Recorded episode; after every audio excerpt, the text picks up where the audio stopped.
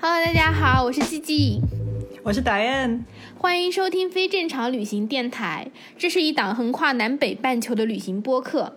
今天我们要聊的这个话题呢，非常有意思，那就是很多很多人都会问我们俩的问题，就是旅行中到底有没有艳遇？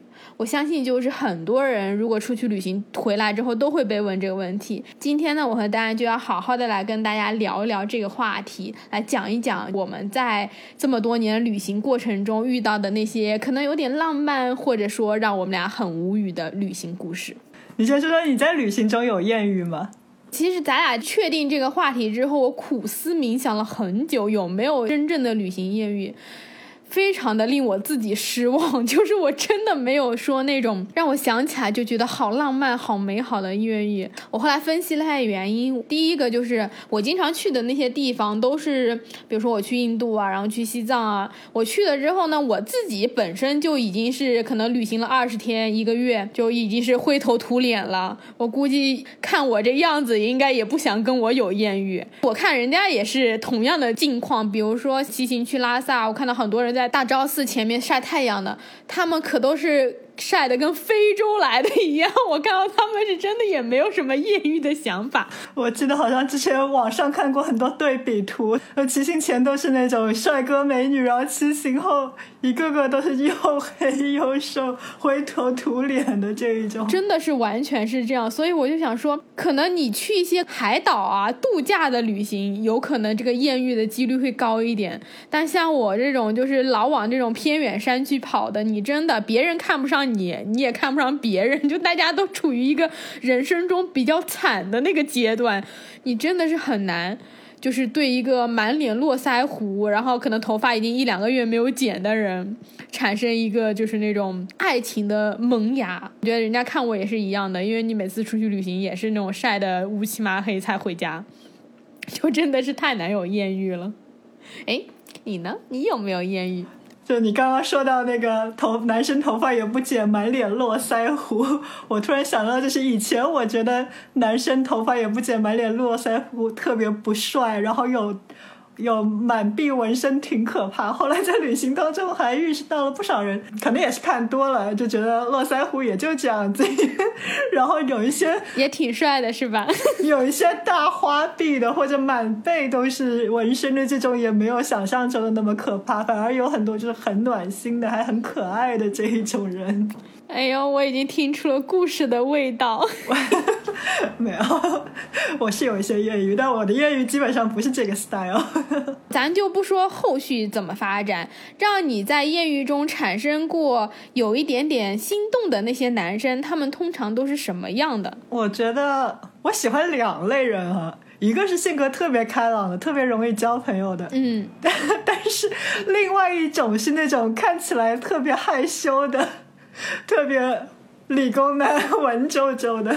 什么都喜欢，行，我看出来你们这射手座啊，真的是。对，就比如说看到那种男生一个人在情侣的角落里面静静的看书，我就很喜欢。但是我可能最后真的去交朋友的那一种，反而是那种就性格特别开朗的，然后可以玩得到一起的。嗯，确实是，特别是我们在旅行中，你就是要比较主动，然后跟人家去聊天，你才有机会去认识那个人。对。所以一般就是像我也是一样，就是真。的说会聊起来，都是那种主动会跟你讲话的那些男生。对我是会很主动的去跟别人讲话，一半一半吧。我还蛮喜欢去跟别人讲话，当然都是抱着交朋友的目的，不是说抱着什么不纯的动机。交什么都没关系的，动机纯不蠢无所谓。出去多认识人，对啊，没准发展发展也成为爱情也是蛮好的。在你这么多的，就是旅行的经历中，你有没有特别让你心动的，或者让你印象特别深刻的？印象特别深刻的，就你，你可能旅行很久，你到现在还能记着那故事。其实我记得好多故事，是个有故事的女同学。我来说说我一段很暖心的艳遇吧，其实也不完全算艳遇了，只是一段很很纯洁的友情。我们来听一听，就知道是艳遇还是暖心了。好的，就是我一个人。去哥伦比亚有一个小镇叫哈尔丁，嗯，就这个小镇它是在咖啡产区，嗯，然后还挺小的，其实不是很著名，去的外国人其实不多。我坐大巴去这个小镇之前，在大巴站买票的时候就很神奇，那个买票的阿姨给了我车票以后，然后她就说：“哎，你喜欢喝咖啡吗？”我说：“当然喜欢呢。”然后她说：“啊，这里有一张那边咖啡馆的免费咖啡券送给你。”到了这个小镇以后，我就去了这个咖啡馆，然后哎呦，故事就这么开始了。这个开场非常的电影呢。是的，真的很神奇，就一张咖啡券。然后就在这个咖啡馆里面，当时也没有其他顾客嘛，然后就有一个很腼腆的小伙子在那里冲咖啡，他就跟我聊起来，他就问我是哪里人，那我说我中国来的，我是中国人。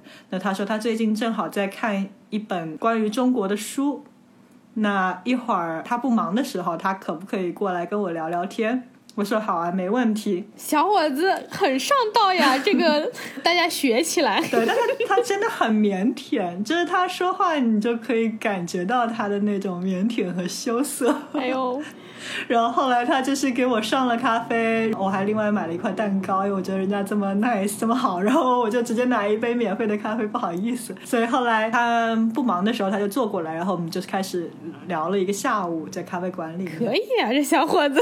其实我在那个小镇并没有待很久，嗯就住了两个晚上在那个小镇。嗯第二天的下午，他还约了我，就是他下班以后，我们又跑去了另外一家咖啡馆喝咖啡聊天。第三天我走的时候，他就问我你什么时候的车，然后让我先回去收东西，然后一会儿我们在车站见。后来我收好背包，我到大巴站，他就已经在那儿了吗？没有没有没有，就是你知道拉美人他们还是很悠闲的，尤其是哥伦比亚那一种，所以他们通常都是说说好几点，一般迟到半个小时内都不算迟到的那一种。OK，还是南美 style。最后是车开前，对的，开车前他终于到了，手上还拿了一杯奶昔。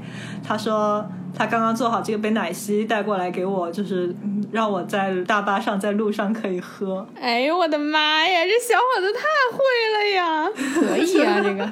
对，就觉得特别暖心。那你们后来有联系吗？我们有一些，但是没有太多了。也就是说，你们其实是认识了差不多三天，对吧？对，就第一天你到那咖啡馆，然后走，其实来回也就三天，等于这三天你每天都见他，是不是？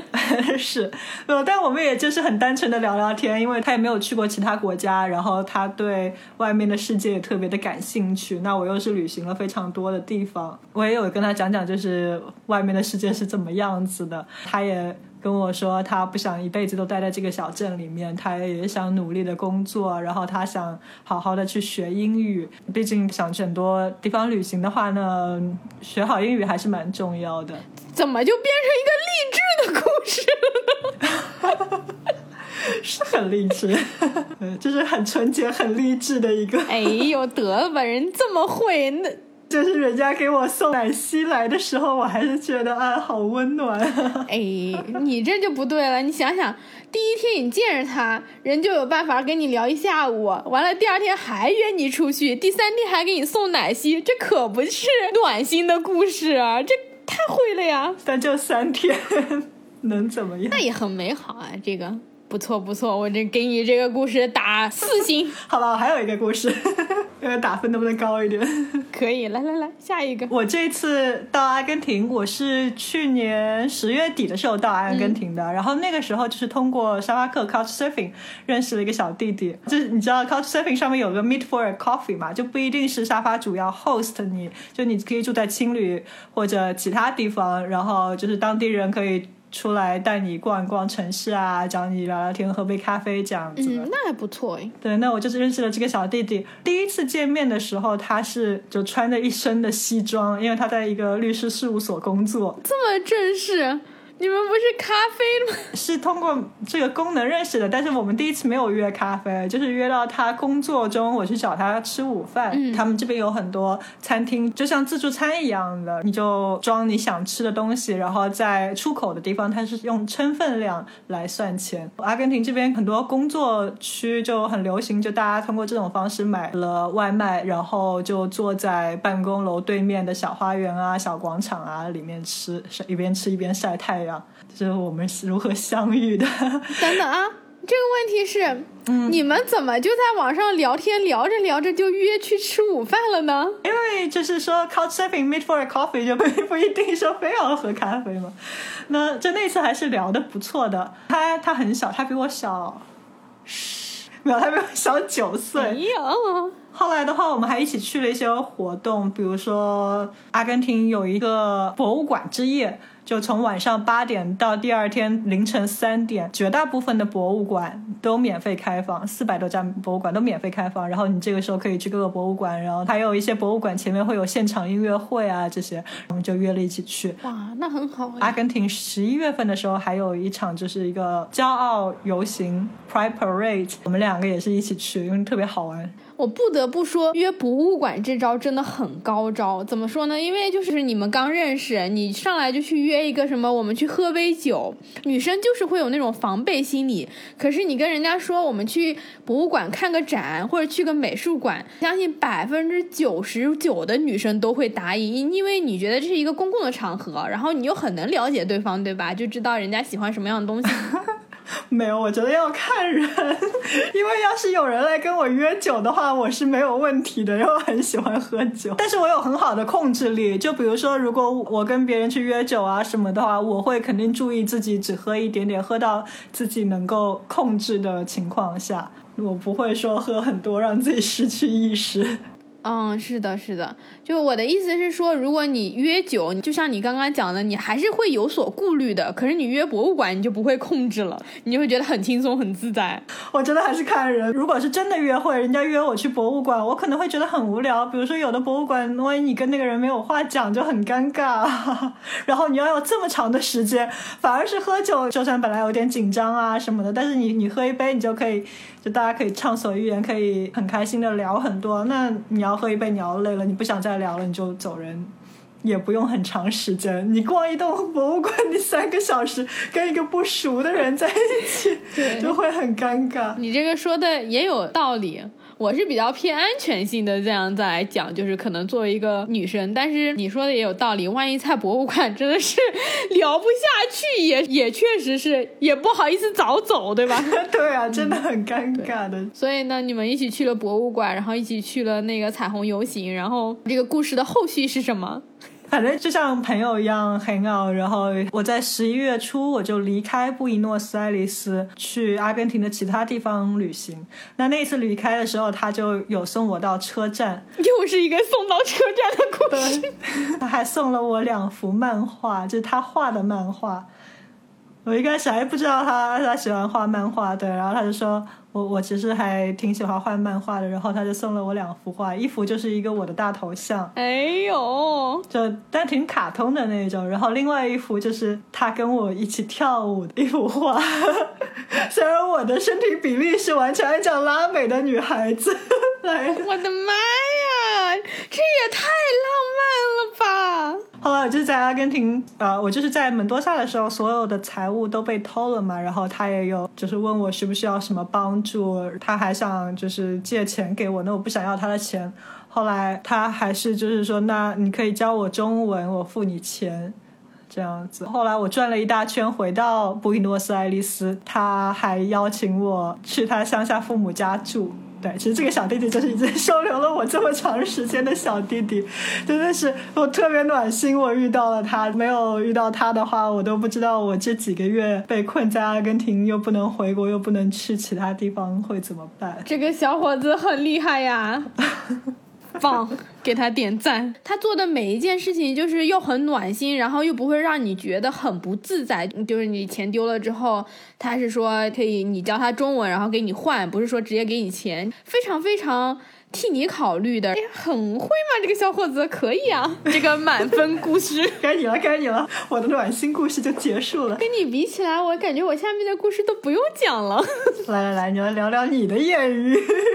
我真的没有那种正儿八经的很浪漫的故事。我遇到的大部分就是人家可能会主动来，觉得哎你这人不错，然后跟我聊天的，基本都是四五十岁以上的吧，就是那种中年大叔。我也不知道为什么，就是光吸引中年大叔，我从来不吸引年纪比我小的帅气的小男生。我总是吸引比我小十岁的，为什么？羡慕啊，我也好羡慕。太小了。我每一次出去旅行都会遇到一些这样子，就是大叔过来，就可能人家人也是很好的，但是完全不是我的菜。年轻不说，你至少跟我差不多大吧，然后帅气一点，这才是我想象中艳遇该有的样子。结果我每次都没有。我要跟你讲一下一个，也不能算是艳遇吧，就还蛮好笑的一个。我有遇到过一个让我觉得很帅的男生，是在印度的时候。那个时候我已经在印度旅行，然后最后从菩提迦叶回到了德里。隔一天我就是要回中国了。然后通常我自己出去旅行呢，我都会住那种。最便宜的，最便宜的青旅通常都是男女混住的，因为那种就比较便宜，什么男女混住十人间。所以我在新德里我也住了一个男女混住的青旅。我当时是因为坐了长途的火车回来，我就特别特别累。我放完行李我就直接上去睡觉了。等我一觉睡醒呢，我突然发现我对面坐了一个裸着上半身的男生。我当时睁开眼睛，我想说，啊。我都惊呆了，就是他的裸上半身是什么呀？那上半身反正没穿，然后下半身就裹了一条浴巾，然后我就想说，我这是在做梦吗？那个小哥呢？后来我认识之后，他是一个英国的小哥，长得很帅，就是那种金头发。大概也就是二十多，应该是大学刚毕业的那个样子，然后出来就是 gap year 的，特别特别像 Justin Bieber，我们就叫他英国的 Justin Bieber 吧。这么帅，很帅，这真的是我为数不多在旅行中遇到过让我觉得，哎，真的好帅。因为他那个时候他是第一天到印度，所以估计还没有开始那种颠簸的旅行，所以颜值还很在线。然后他因为他第一天到嘛，他就有很多不了解的地方，比如说怎么办电话卡什么的。那个时候要走了，我就想说，哎，那正好我把我在印度的电话卡我就给他，然后他有一些什么要呃取钱啊什么的，我就说，哎，那我们俩可以一起去。但是我中间呢，因为我要回中国了，所以就是有蛮多朋友托我在帮他们印度买东西的，就大。大家有看过那个电影，就是药神买印度抗癌的那些药啊什么，所以就是有一个朋友他是做旅行社的，他就给了我好多东西，说让我帮他带一下。所以我就去买，你知道中间有一个东西叫做印度神药，不，印度神油。你知道这个东西是什么呢？嗯，就是我怎么说这个东西是啥呢？是不是那个跌打损伤什么？我我我跟你说，我一开始的反应也是跌打损伤，然后我就说嗯可以，我就说没关系，我去帮你买。正好那个英国小哥也要去取钱，我就说那顺路，我就找到了一个店，他就写着他可以卖，然后我们俩进去，那是有点像是一个布庄。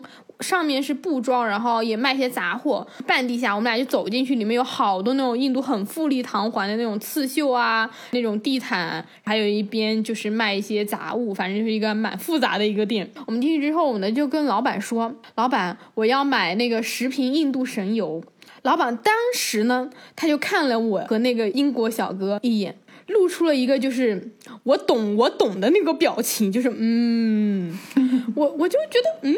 怎么了？我也没多想，我就说，哎，我那我要买十个，然后老板就开始在柜台底下找。我那时候也很奇怪，就是买个跌打损伤，怎么就要开始在柜子底下翻了呢？你知道吗？他翻上来，我看了那个包装之后，我瞬间就明白刚才那个老板为什么打量了我和那个英英国小哥一眼，你知道吗？那个包装印的是什么？你见过那个卖内衣？内裤就是男女模特拍内衣广告吗？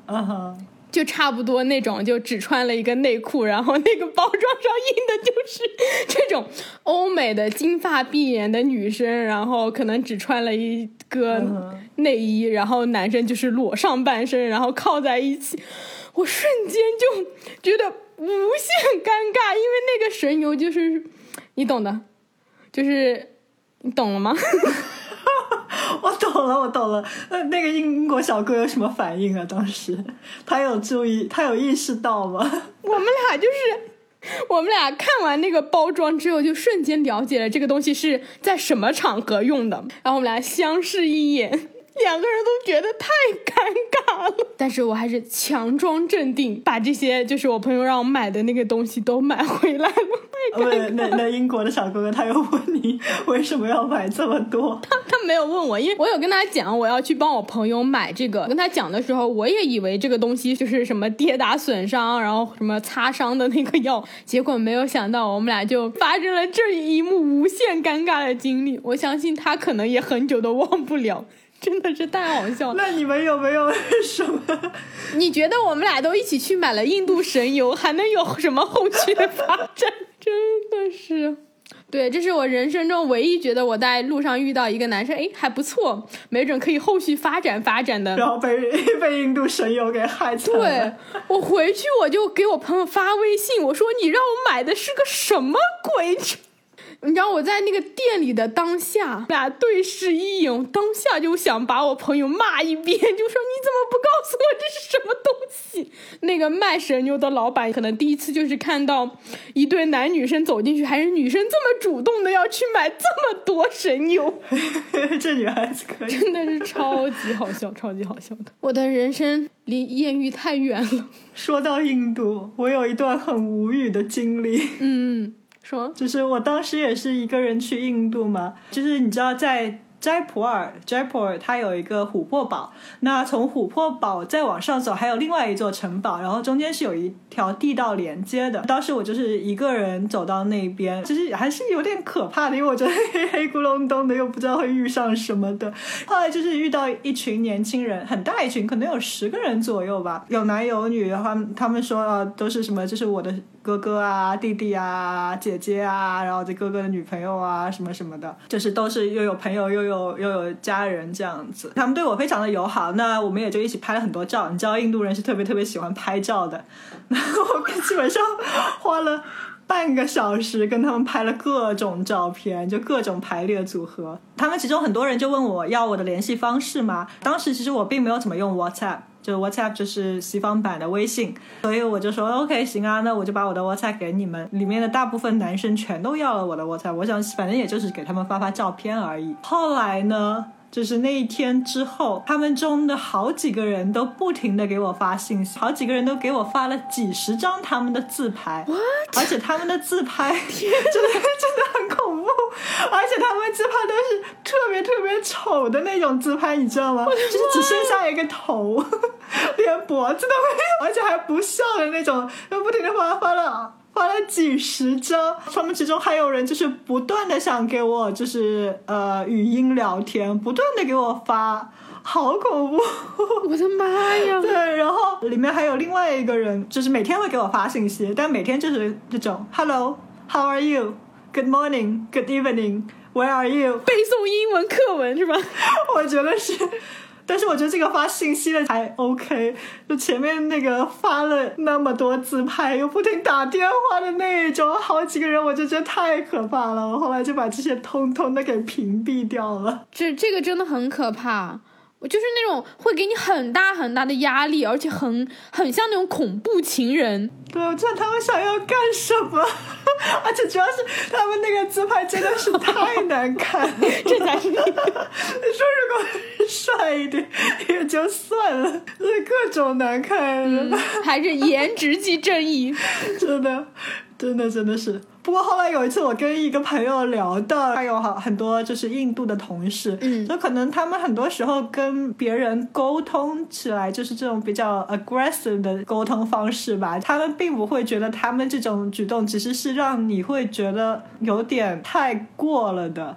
可能只是这他们正常的一种方式，对，但是对我来说就特别的不能接受。是的，我也是一样，就是一直给你那种很大的压力，然后一直让你觉得就是你要回我，你要回我，或者给你打电话，给你不停的发信息，我就会天呐，我要疯了！我是会完全就是一条信息都不会，因为这个会让我感觉到，就像你说 aggressive，对就是让我觉得心理压力很大，然后你也不知道对方会做出什么事情来。对我也不知道他们是想干嘛，就发我自拍。就我其实也在那个城市就待个一两天就走了，然后印度不是又都是包办婚宴，对，发自拍真的很莫名其妙。妙，真的是挺莫名其妙的。可能只是人家的一种交朋友的方式，但是在我们看来，就是真的很难去适应这种节奏。是的，你说到这个，我就想起来，我也有遇到过这种让我觉得很恐怖的这种被搭讪的经历。我之前生日，然后我一个人从温哥华开车开到波特兰那边去，它离温哥华很近，大概开车五百公里左右。呃，正好我去的时候还是那个 St. Patrick Day，就是这边爱尔兰人会过的一个传统的节日，所以就非常非常火。我就去 clubbing，然后我去的那 clubbing 就排好多队，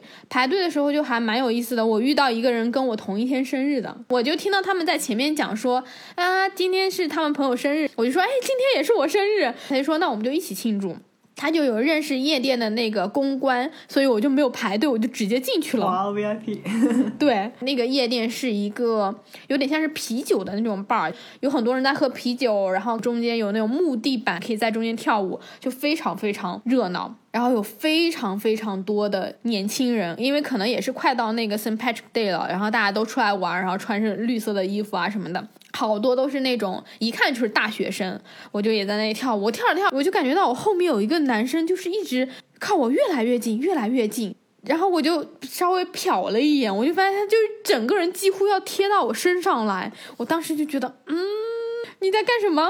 大家也知道，你去 clubbing 难免也会有这种肢体的接触，也觉得很正常。而且当时那个舞池是非常非常挤的，你就是随便动一动，你也会碰到别人，所以我也没有多想。后来就跳了一会儿，我就觉得不太对劲，因为他就是几乎要贴到我的后脑勺的那种感觉，我就想说，那我就默默的跳着舞离开一点，我就稍微一离开，他就一直跟着我，我就觉得。嗯，不对，我估计他已经是喝了不少酒了，就是可能大一、大二小男生刚出来，因为美国是二十一岁才能喝酒的，估计就是二十一二岁的那个样子，然后出来嘛。那时候他们会喝的特别疯，因为终于能够喝酒了。对，我就感觉是有那种感觉，终于我能喝酒，我要喝大醉，所以他就一直贴着我跳，就跳到我都觉得很不舒服，然后我就默默的挪走。你有回头看吗？我有看，我有看到他长什么样，有点像是《哈利波特 》里面哈利波特。长大的时候的样子，我还想问你是哈利波特童年版还是成人版？童年版还是挺可爱的。就哈利波特长大时候的样子，也是戴一个黑框的眼镜，长得还 OK，但是就让我觉得很不舒服，因为它就是紧紧的贴着我，就这个让我觉得超级不舒服。对我也不喜欢别人这种直接贴上来。对。也是在波特兰，因为波特兰真的我好喜欢波特兰。波特兰是一个 酒吧和餐厅巨多的一个地方。好像听说那边还挺文艺的。对，波特兰是很文艺，而且很嬉皮的那种。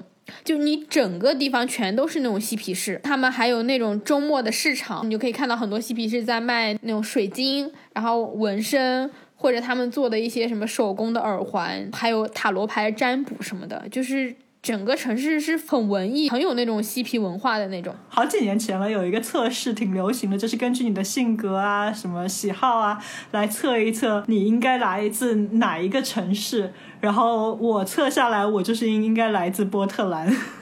就说这个城市特别适合我，我觉得你会喜欢波特兰的。第一，他们有很多酒吧和餐厅，这一点你应该就很喜欢啊。对他们葡萄酒也挺好的，就美国 Oregon 也算一个好产区。另外一个就是波特兰，它它会让你感觉到整个就是很自由、很奔放。你进去那个城市，就能感觉到城市这整个人都是很放松的。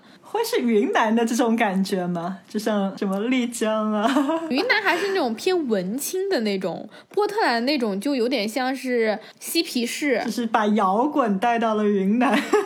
对，就是一个会让你感觉到摇滚，然后可能听爵士，然后就是非常放松的一个地方。他们早上。卖 brunch 的店就有那种鸡尾酒吧台。我去的一家当地特别有名的 brunch，我发现有吧台旁边几个男生在喝酒，早上十一点就已经开始喝酒了，就就是这么一个城市。我去到那边之后，我也去搜了一些比较好的酒吧。我去了有一个很小很小的酒吧，叫 Teardrops，就是眼泪。走进去之后，它非常小，就只有一个小的店面，然后所有人都是要围坐在一起的。我一开始是跟我边上的几个人聊天，有一个很老的爷爷，他的那种氛围就真的是从年轻人到老爷爷都会去酒吧的那种。他就跟我聊，以前年轻时候去哪里旅行，因为他看到我背着相机什么的，他就问我是不是来旅行的。后来这个老爷爷走了之后呢，他这个位置就换了一拨人，这波人就稍微年轻一点点，他们是从纽约那边过来来波特兰参加一个好像是软件的一个交流会，因为我们都算是游客，所以。我们就聊到在波特兰都逛了什么，然后打算去逛什么，就是很开心。我就觉得，哎，跟他们聊天就很自在。后来就是聊到，因为那个时候是我生日嘛，第二天是去了那个 club，前一天我去了那个小酒吧。旁边那个男生就非常好，他就说啊，既然你生日的话，我就请你喝这个酒。他没有前面就说，他是等到他们要走了，然后要买单了，他就跟那个 bartender 说啊，我把他的那个单子也买了，就是然后转过来就跟我说，这是送给你的生日礼物。哇，好棒啊！我当时就觉得哦，这个很会让我觉得很舒服，然后也觉得哎，这个人很好。就是酒吧你会碰到很多这种说，哎，要不要一起喝一杯，或者我请你喝一杯。他的做法就完全不一样，他。对，那种会有其他目的，有时候。对对对对对，那种就会让你觉得，哎，你肯定是抱着一个目的性来的，或者怎么样子。所以我就想说，还是你在旅行中，你怎么去跟人家聊天，或者是怎么去接近人家那个方式的差别，会在别人的心目中有巨大的那个差距。前面那个男生就是一把大叉，那个小男生，这个男生就即使我没有对他产生那种什么感情，但是我会觉得他的行为是给他加很多很多分的。说到 club，然后说到聊天，我想跟你分享一下我在拉美的经历，因为你知道拉美人的嘴都超级甜。呃，你知道有一次我就是在哥伦比亚卡特赫纳，就是它北部的一个。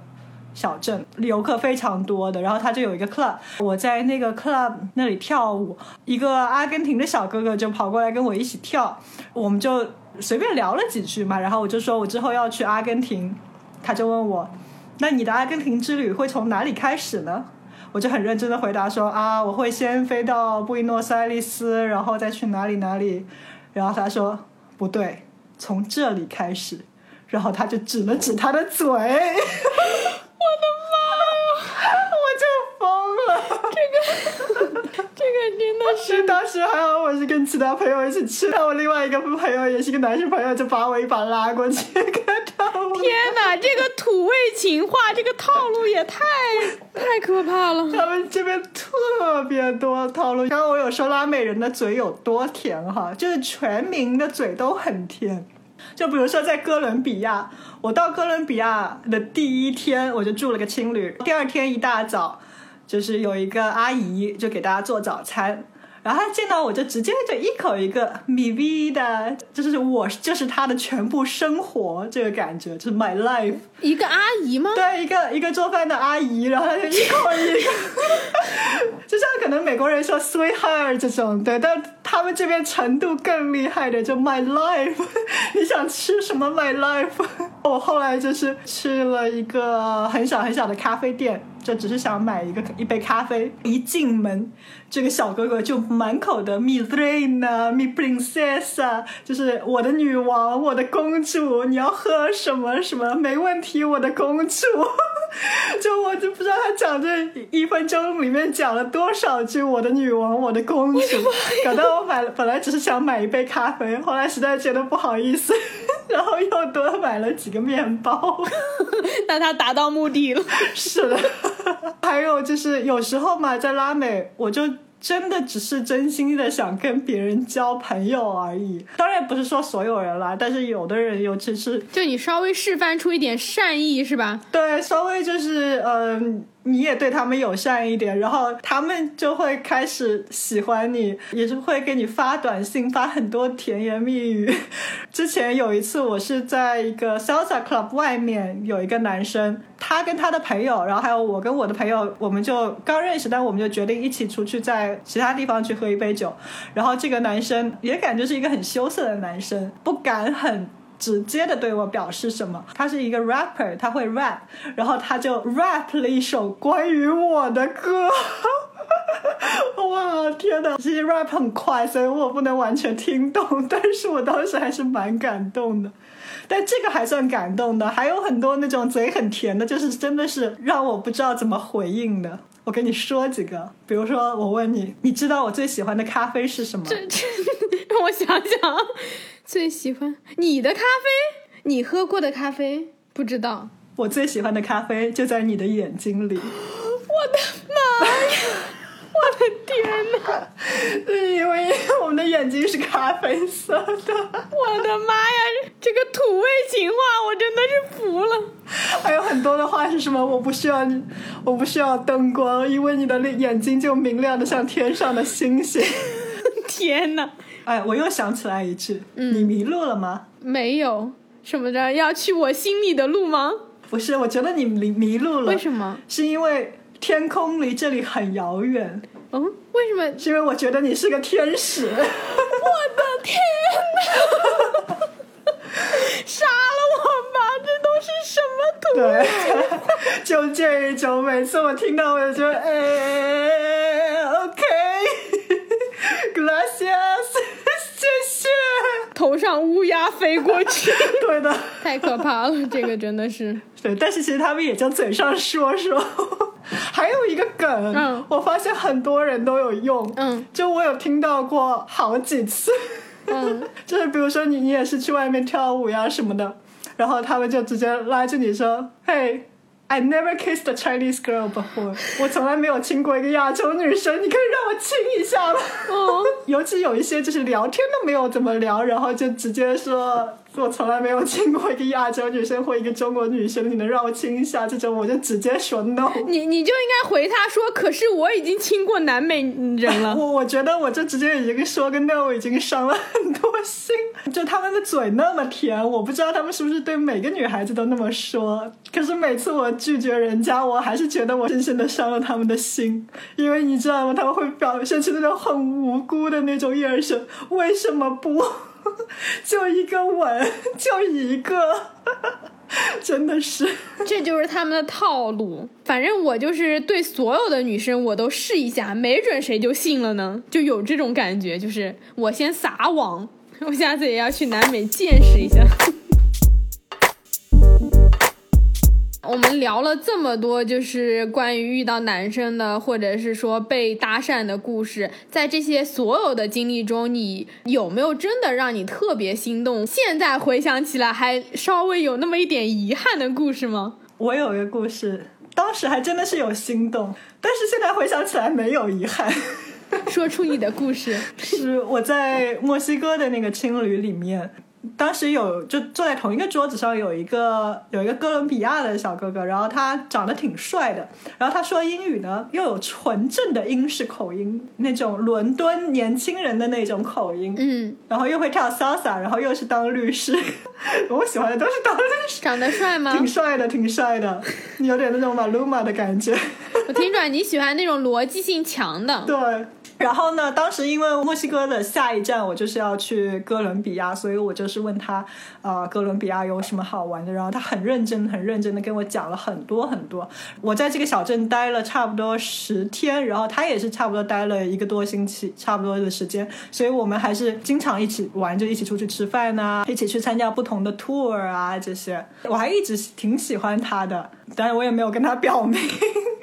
然后当时还有一起玩的有一个另外的瑞典的小妹妹，然后她也很喜欢他。哎呦，这故事精彩了！这小妹妹比我们是先走的，比我们俩都先离开。离开前的那一天晚上，我们还三个人一起出去玩，然后那个小妹妹还在跟我说：“啊，我好喜欢这个男生，怎么办？我要不要亲他？” 哎呦，然后呢？那那就让他亲吧。我说，如果说如果你喜欢他，你就应该亲他。所以他还很主动的亲了他。后来我去到哥伦比亚，去到波哥大。然后他也回到了波哥大，嗯，我还跟他见了两次面。第一次我们就只是一起吃了个饭，聊了聊天。我跟他在一起吃饭的时候，也是在他工作当中出来吃个午餐，所以他就看起来就跟这当时在墨西哥那个状态完全就不一样了。因为墨西哥他可能在旅行的状态就非常的放松，非常的有趣。感觉到了波哥大他是那种特别的严肃，精英律师什么的。对。然后第二次呢，我们就一起去了。一个波哥大这边非常非常著名的一个同性恋酒吧。但所以它虽然是同性恋酒吧，但是所有人都可以去的。嗯，这同性恋酒吧它是整整一栋楼。你花一个人民币一百二十块钱左右进去，然后它一直到凌晨两点钟之前酒是随便喝的，哇，那很爽。对，然后它里面有八个还是十三个不同的舞厅，等于说你买一个门票，你可以去到那么多的舞厅，然后每个舞厅都有不同的 DJ，都有不同的音乐。然后那次去的时候呢，他还带上了另外一个女生，那个女生也挺漂亮的。后来那个女生鞋带开了，然后那个女生就直接把腿抬起来。放在旁边台阶上，他就弯下腰给那个女生系鞋带，我就哇！后来我就问他说：“哎，他是不是你女朋友啊？”他说：“啊，是的，是他女朋友，但他们是 open relationship。”我说：“啊，好吧，open relationship 有多 open 法？”后来我发现了，一起跳舞嘛，然后后来跳着跳着。他就跟一个就不是我们一圈人当中一个陌生的一个男生一起跳起来，然后还开始跟那个男生激吻，我就惊呆了。然后我在想，还好我有心动，但是没有太心动。你就当晚受到双重暴击：第一暴击人家已经有女朋友了，第二暴击人家还玩的这么开。对，你这也是心碎旅程啊。最后问你一个问题啊。这么多小哥哥，pick 哪一个？呃 完了，我给射手座的出了一个巨大的难题，让射手座的人选最喜欢哪一个？这问题不成立。我还是期待一段未来的艳遇吧。也对，咱们就期待未来的艳遇也可以，期待一段可以从艳遇更进一步发展的吧。对，期待未来有更好的艳遇。这是我们这期节目的安迪，是吗？期待未来有更好的艳遇。是的，期待大家在新的一年里面都有更好的艳遇。对，给大家拜个早年，祝大家新年都有艳遇啊！最后，其实我也想来跟大家讲一下，就是说我跟导演刚刚分享了很多很多故事，就是有一些很搞笑的，一些就是非常离谱的，让我们俩都觉得倍感尴尬的故事，也有非常浪漫的。我们跟大家讲这么多，就是关于艳遇的故事，还是想说你在旅行中是会遇到很多不同的人，然后你也有很多不同的方式可以去跟大家交朋友，不要把艳遇这个东西看的。那么那么的，就是我艳遇就等于一夜情，或者我艳遇就等于我以后要谈个恋爱要结婚了。对，可以就是一段非常美好的际遇。对。对我们俩想要来聊，就是来跟大家分享我们这么多故事的原因，就是我们觉得每一段感情，不管它有没有最后的结果，或者是不管它是怎么样子的，在我们心中产生一个很美好、很浪漫的记忆，它都可以被我们称之为一段艳遇，或者称之为一段很好的记忆。这就是我们想要来分享。我也希望就是说。不要女生出去就会觉得你就是要有个艳遇才能回家，人的感情也是很复杂的，你也有很多不同的感情，你可能从一段美好的相遇会发展成最后的，你也会从一段美好的相遇，然后慢慢就变成相忘于江湖的朋友，所以就是。就是还是在旅行中多去体验，然后有更多的那些感受就好了。去珍惜你当下的那个时刻，我觉得这才是最重要的，也是我们俩想跟你们分享的一个我们对于艳遇的看法，或者我们对于这样子在旅行中经历的一个想法吧。今天的小 tips，我们俩想要来分享的，就是在旅行中你怎么去认识你想认识的人。不管是你觉得这人很帅，然后你想跟他交朋友，还是觉得人这人特有意思，你想认识一下他，就是怎么才能用一个比较自然的方式跟人家交朋友。你有没有这种关于交朋友的小 tips？我的 tips 其实就是。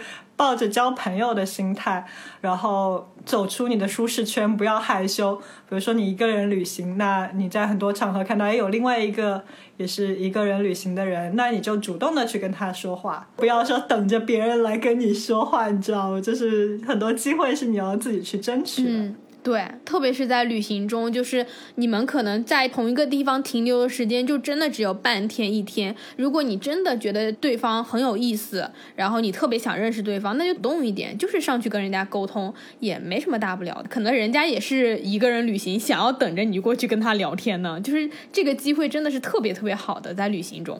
我想要给大家的 tips 就是说，你想要认识一个人的时候，最好的方法就是你要对事不对人，就是你去跟人家聊天，你就是就一件事情，比如说你们都在同一个地方，你就聊聊今天都去哪了，或者在这个地方想要玩什么，而不是先去上去说，哎，你长得很帅，或者哎，你从哪里来？你先从一件事情开始讲，然后你再慢慢的去了解一个人，这样会让对方也觉得很舒服，你们也更容易有。比较多的共同的话题，这就是我想要给大家的一个小 tips。OK，那这就是今天的播客内容啦，咱们下周六继续闲聊全世界，大家记得准时收听哦，咱们下周见，拜拜，拜拜。